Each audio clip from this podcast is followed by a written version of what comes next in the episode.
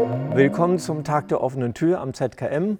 Sie fragen sich sicherlich oft, was im blauen Kubus so vor sich geht und was wir da machen. Äh, und da wollen wir jetzt ein paar Informationen geben, denn wir arbeiten an einem sehr spannenden Thema dort. Äh, wir arbeiten äh, mit dem Thema Raumklang. Was ist Raumklang? Gibt es Raumklang überhaupt schon lange? Ist es etwas, was jetzt wir erfunden haben oder haben das andere vor uns schon erfunden? Und da gibt es eine klare Antwort. Andere haben es schon vor, vor, uns erfunden, denn schon im 16. Jahrhundert in Venedig, in San Marco, in der großen Kirche, äh, gab es schon äh, Komponisten, die mit Chören gearbeitet haben. Und anstelle einen großen Chor zu nehmen, haben sie diesen Chor aufgeteilt in zwei, drei, vier bis zu acht kleinen Chören, haben diese Chöre in verschiedene Ecken äh, der Kathedrale gestellt und jeder Chor sang etwas anderes. Also das war eine der frühesten Formen der Raummusik. Und viele Komponisten in der Folge haben sich weiter damit beschäftigt, in verschiedenen Varianten. Aber ein großer, ein, wirklich ein großer Quantensprung äh, kam als äh, in 1958, ja, vielleicht sogar noch ein bisschen eher, 1956, da komme ich gleich drauf, aber als in 1958 der Philips-Pavillon in Brüssel gebaut wurde. Hier ist ein Bild von dem Pavillon. Der sieht richtig äh, spektakulär aus und er ist auch innen spektakulär, denn er enthält 450 Lautsprecher. Also hier sieht man die, den Innenraum und ähm, hier hatte der Komponist äh, Yannis Xenakis äh, mitgeholfen, die Architektur zu entwickeln, aber er war auch gleichzeitig Komponist und hat zusammen mit äh, Le Corbusier äh, ein äh, Environment, also eine eine Hörsituation geschaffen, in der man zum ersten Mal Raumklang mit sich bewegenden Klängen hören konnte. Also man sieht hier einen Teil dieser 450 Lautsprecher und die wurden durch dicke Maschinen angetrieben und tatsächlich war es möglich, dass der Klang sich in diesem Gebäude bewegt. Das war ein, ein spektakulärer äh, Neuanfang äh, der 1970 noch weiter getrieben worden ist. Denn 1970 gab es in Osaka eine Expo, eine Weltausstellung. Und äh, hier hat Deutschland mit einem Pavillon teilgenommen, den Sie hier sehen, wie eine, ein großes blaues Bonbon, eine runde Kugel und das Besondere an dieser Kugel war, dass der Klang von überall her kam. Also der Klang kam von oben, von links, von rechts, von vorne und von unten, also unter dem Fußboden. Der Fußboden war äh, transparent, das war so ein Gitter und da konnte der Klang auch durch den Fußboden ans Ohr gelangen. Hier sieht man einen Innenraum, den Innenraum dieses äh, äh, Konzertgebäudes quasi. Man sieht hier gar keine Lautsprecher, die sind verdeckt durch eine Textil, äh, äh, durch ein Text, großes Textildecke, äh, so eine Art Decke, damit man bewusst nicht auf die Lautsprecher hört, sondern auf den Klang. Man sollte bewusst das Gefühl haben, der Klang schwebt im Raum und man wollte nicht die Lautsprecher dazu sichtbar machen. Und wenn man, man kann es nicht so gut erkennen, aber wenn man genau hinschaut, sieht man, dass der Fußboden aus Metallgitter besteht. Da hinten sieht man noch einen Flügel und ein Tamtam, also ein paar Instrumente. Es wurde auch Instrumentalmusik gespielt, aber ähm, im Großen und Ganzen wurde vor allen Dingen Raumklang hier präsentiert. Jetzt die Frage, warum Raumklang? Warum äh, wollen wir ähm, Warum wollen wir den Raumklang in, in, das Konzert holen? Also eigentlich reicht es doch, dass wir vorne einen einen Instrumentalist haben, einen Klavierspieler oder einen Geiger und der spielt dem, äh, der, ähm, dem Zuhörer äh, vor. Das ist vielleicht nicht ganz so richtig, weil das, dass es nur eine Klangquelle vorne gibt, ist eigentlich ein ganz künstlicher, äh, eine ganz, ganz künstliche Setzung. Denn in Wirklichkeit sind wir immer umgeben von Klängen. Wir hören immer hinten Klänge, oben Klänge, unten Klänge stellen uns mal mitten auf diese Kreuzung und überall werden Klänge sein und wir hören alle diese Klänge. Also unser Ohr hört von Natur aus äh, aus allen Richtungen. Und genauso, wenn wir, wenn wir jetzt sagen, okay, Auto und Kreuzung, vor 100 Jahren gab es noch keine Autos, wenn wir in den Wald gehen, äh, überall sind Vögel, überall sind Tiere. Und wenn Sie sich vorstellen, es könnte ja ein Bär sein, der hinten äh, sich ranschleicht und da muss das Ohr gut sein, um diese Gefahr äh, zu begegnen und den Bär möglichst früh zu erkennen.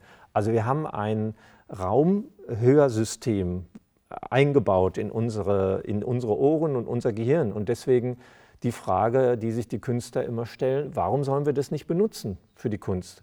Und es gibt einen ganz konkreten Grund, warum ähm, wir das unbedingt benutzen sollten. Denn wir hören einfach mehr Informationen. Wir hören genauer, wir hören besser, wenn die, die Klänge im Raum verteilt sind. Und das ist was die Künstler äh, sich zunutze gemacht haben. Und unsere Lösung war der Klangdom. Der Klangdom versucht jetzt die Räume, äh, die Klänge im Raum wiederzugeben. Also wenn ich in einem Konzertraum sitze, dann habe ich nicht nur Klänge von vorne von der Bühne, sondern ich habe auch Klänge von der Decke und von links und von rechts und von hinten, eigentlich von allen Seiten. Nur mit dem Boden wird es ein bisschen schwieriger, weil dann darf man den, ähm, den äh, Konzertsaal nicht so voll besetzen, denn dann, wenn je voller der Konzertsaal besetzt ist, desto schwerer hat es der Klang vom Boden durch den Boden zu dringen. Hier sieht man so ein, eine grobe Darstellung des Klangdoms. Eigentlich die Idee, man nimmt eine Kugel, schneidet sie in Hälfte durch und platziert sie über dem, Laut, über dem äh, Zuhörer und äh, nimmt viele Lautsprecher, der, äh, die man auf der Kugel platziert. Dann haben wir noch im ZKM einen äh, Minidom. Das ist ein spezieller Raum für die Künstler, damit sie möglichst lange äh, ihre Komposition äh, vorbereiten können für den Dom. Denn der Kubus ist nicht immer frei, der wird äh, viel benutzt für Konzerte und da brauchen die Künstler einen speziellen Raum, in dem sie Raumklang herstellen können. Das ist jetzt unser Kubus mit den Lautsprechern. Man sieht nicht so genau, dass es wirklich eine Halbkugel sind. In der nächsten Abbildung sieht man es vielleicht ein bisschen besser. Ähm, hier äh, haben wir jetzt 49 Lautsprecher, die an der Decke hängen und auf dem Fußboden liegen. Hier noch ein anderes Bild äh, während eines Konzertes, also 49 Lautsprecher an der Decke und vier Subwoofer. Sie kennen das ja vielleicht. Äh, Subwoofer sind die Lautsprecher, die die tiefen Töne abstrahlen, also ganz die Bässe und die Pauken und so weiter. Und alle hohen Töne kommen von den 49 Lautsprechern. Darüber haben wir, über die Lautsprecher haben wir so kleine LEDs äh, gebaut und diese LEDs äh, sollen den Künstlern manchmal helfen, nochmal eine bestimmte Atmosphäre zu schaffen.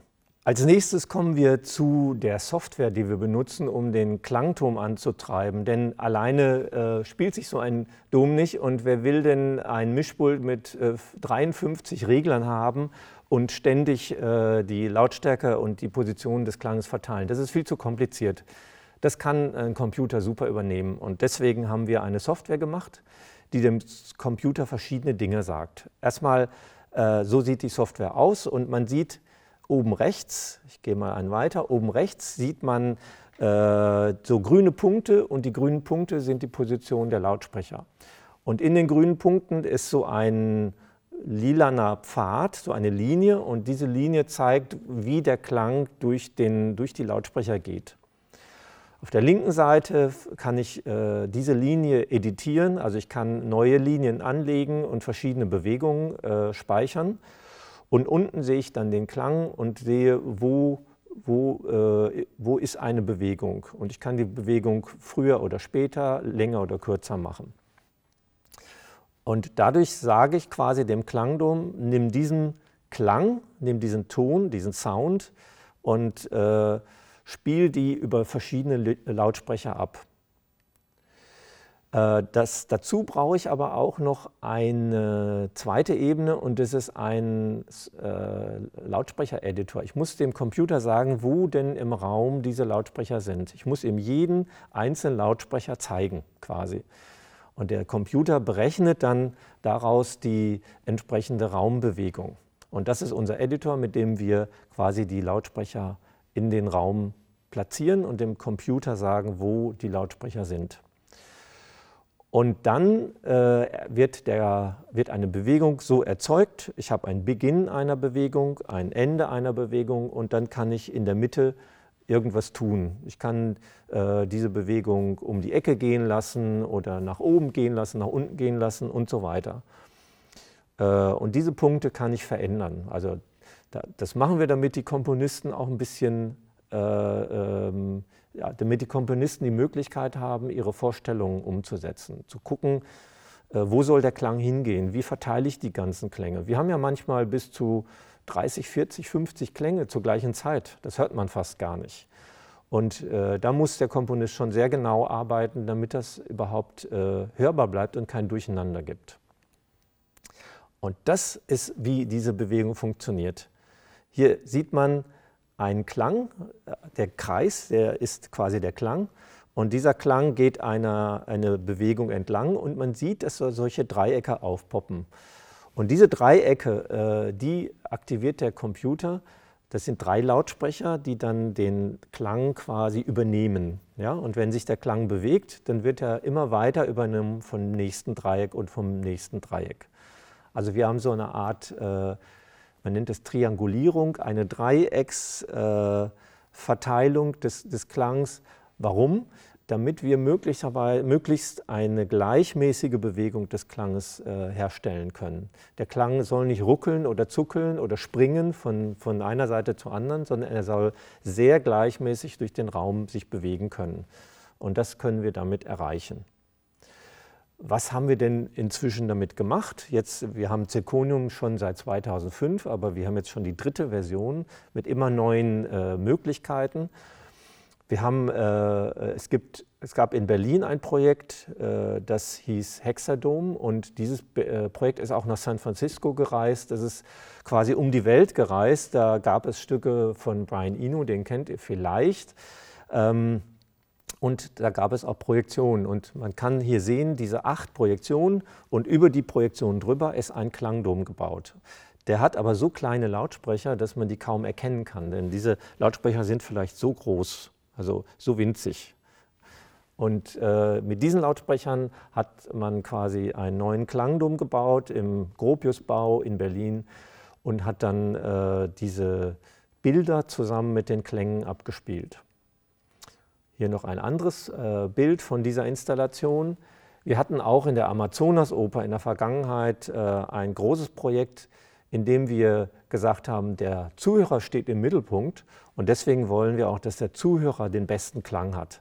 Deswegen ist der Klangdom über den Zuhörern aufgebaut worden und nicht über der Bühne und hat dort die Musik abgespielt.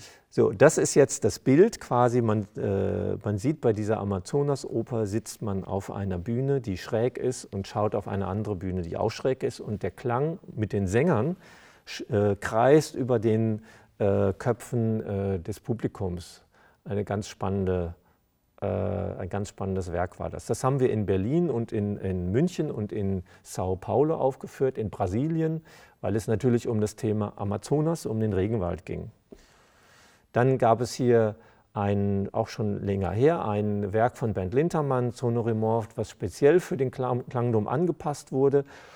Und äh, er hat eine 3D-Grafik genommen, und hat mit dieser 3D-Grafik und den Klangdom zusammen konnte er künstliche Wesen bauen, also künstliche Organismen wie, wie irgendwelche ganz komisch geformten Fische sah das aus. Die haben sich auch bewegt und die konnte man hören und dazu hat man den Klangdom auch benutzt. Dann gab es ja am Foyer eine lange Zeit diese Installation äh, mit Rosalie und hier sieht man äh, ein Konzert mit dem Werk Cellularium von mir, was ich geschrieben habe. Und äh, die, das, der Raumklang ist dann zusammen mit einer Art Lichtpartitur äh, abgespielt worden. Dieses Riesendisplay hat quasi Rhythmen und äh, Farben zusammen mit den Klangfarben des äh, Klangdoms und der Musik, die dort passierte, abgespielt. So, es gab auch kleinere Klangdome, die haben wir zum Beispiel in Hamburg aufgebaut. Da gab es ein Konzert mit der Komponistin Holly Herndon und die hat äh, mit so einem 24-Kanal-Klangdom auch wieder mit diesen ganz kleinen Lautsprechern gearbeitet. Oder es gab auch äh, Rasta Noton, die äh, Gruppe könntet ihr vielleicht kennen. Die machen äh, auch zum Teil Clubmusik oder experimentelle Clubmusik. Und die hatten hier ihr äh, Jubiläum gefeiert und äh, haben auch äh, eine, äh, diese Version ähm, äh, White Circle im Berghain gezeigt in Berlin. Ja, das gibt ja schon einen ganz guten Eindruck, aber kommt noch was obendrauf, denn wir haben auch in der Stadt äh, Matera, die kennt ihr alle von dem Film Das Leben des Brian, äh, die, der wurde dort gedreht. Es wurden auch noch ein paar mehr Filme da gedreht, aber wir haben eine Lo-Fi-Version genommen, äh, benutzt, eine Lo-Fi-Version des Klangdoms, dem wir kleine Lautsprecher genommen haben äh, die 25 Euro kosten. Und diese Lautsprecher haben eine kleine Karte, da sind die Sounddateien drin. Und dann haben wir die in der richtigen Reihenfolge rein, eingeschaltet. Und dann konnten die so eine Art Klangdom äh, äh selber, äh, konnten die einen Klangdom, eine, eine Art Raumklang abspielen. Und äh, für 25 Euro, da kriegt ihr vielleicht sogar selber schon einen Klangdom zusammen und könnt eigene Experimente machen. Und äh, diese äh, Lautsprecher, ihr könnt euch ja mit einem Freund zusammentun oder einer Freundin und dann äh, vier oder acht Lautsprecher äh, kaufen und dann äh, selber Klänge auf Soundkarten spielen und dann einen kleinen Klangdom bauen. Ich hoffe, das war interessant und wünsche euch noch einen schönen Tag der offenen Tür. うん。